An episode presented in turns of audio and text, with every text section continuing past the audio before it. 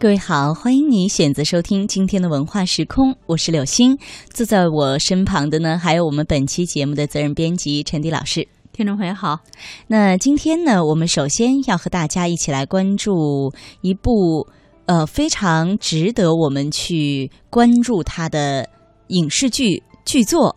那这部影视剧作呢，叫做。天下妈祖，这是第一部以全球知名妈祖庙及其信众为主角的一部纪录片。那这部设置。历时两年，足迹遍及全球五大洲十八个国家和地区，探寻数百座宫庙的纪录片，采访了近千名信众，制作而成，一共有五集。那在今天晚上，也就是呃本月的十号、十一号的晚间呢，会同时在。中央电视台纪录频道和海峡卫视同步播出，东南卫视、台湾 TVBS 和东森新闻也将陆续播出。嗯，这应该说是呃海峡两岸啊呃文化艺术界的一个盛事。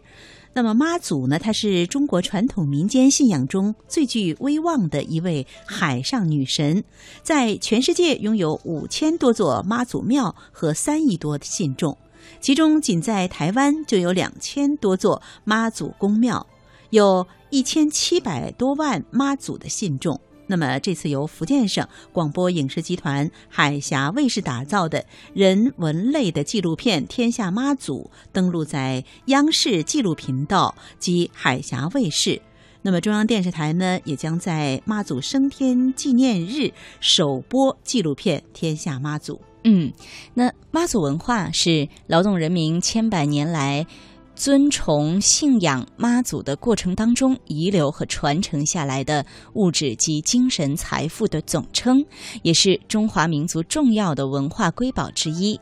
作为汉族海洋文化的代表，妈祖文化近千年来一直与我国诸多和平外交活动、海上交通贸易有着密切的关联。妈祖文化不仅是中国的，也是世界的。据不完全统计，目前全世界共拥有妈祖公庙五千多座，妈祖信众呢达到了两亿多人，其中以海上丝绸之路沿线国家最为呃常见。嗯。那么，由于特殊和独特的历史发展条件和传播的范围，妈祖信仰不仅具有神元文化的特质，而且呢，具有中华民族文化的象征。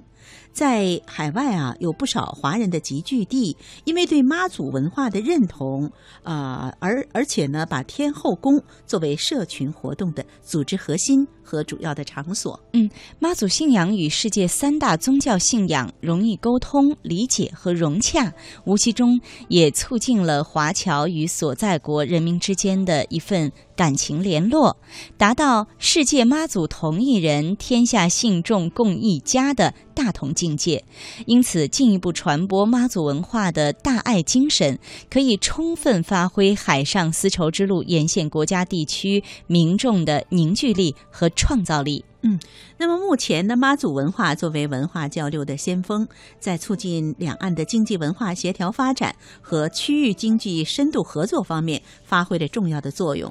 比如，由妈祖文化搭台，在基础设施、产业对接、海洋经济、投资贸易等领域，与海上丝绸之路沿线国家呢，也展开了很多的合作项目。对，就比如说福建呢，已经在东盟建有七个远洋渔业综合基地，沿海港口业已开通至东南亚的五十。五十一条海上航线，同时面向东盟国家发展跨境电子商务及物流信息共享平台，促进沿线地区的信息互通、货物通关和人员往来的便利化。嗯，那传承妈祖文化、弘扬妈祖精神，不仅是福建省，也是全国乃至全球热爱和平的人们所共同担当的责任。我们要大力推进妈祖文化的传承、弘扬和发展创新，为海内外炎黄子孙搭建密切情缘关系，扩大。经济啊，扩大交流合作的广阔平台，以此呢来推动妈祖文化交流和传播向着更宽的领域、更高层次发展，以此呢来进一步提升妈祖文化品牌在。在二十一世纪海上丝绸之路建设中的影响力。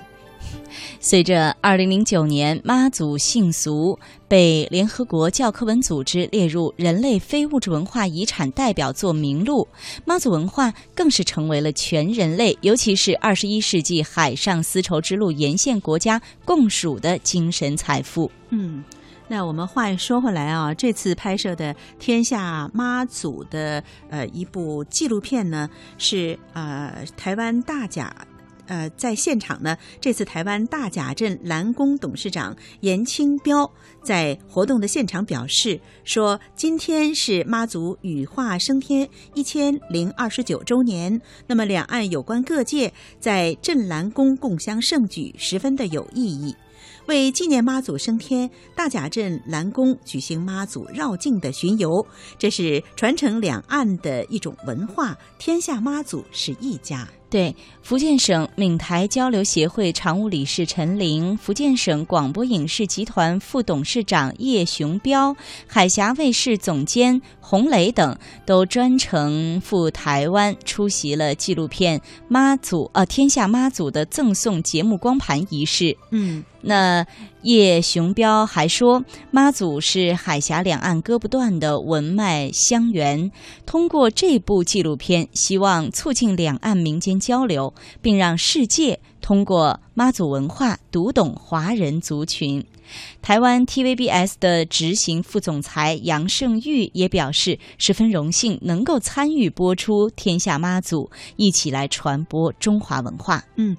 那这部以全球知名妈祖庙及其信众为主角的纪录片《天下妈祖》，共分为分灵、过海、香火。民心天下五集，每集是五十分钟的时间，通过一个个鲜活的故事，揭示妈祖与自然、与地域、与时间、与社会的关系，以此来探讨妈祖如何成为在全球华人圈中有着广泛影响的信仰。对，那我们今天在文化时空的一开始呢，就为大家介绍了这部已经要于。中央电视台的纪录片频道和海峡卫视同步播出，并且呢还会在东南卫视和台湾 TVBS、东森新闻等电视台陆续播出的纪录片，叫做《天下妈祖》。相信收音机旁的各位听友呢，有许多也是怀着非常期待的心情，想要一睹这部纪录片真正带给我们的视觉震撼了。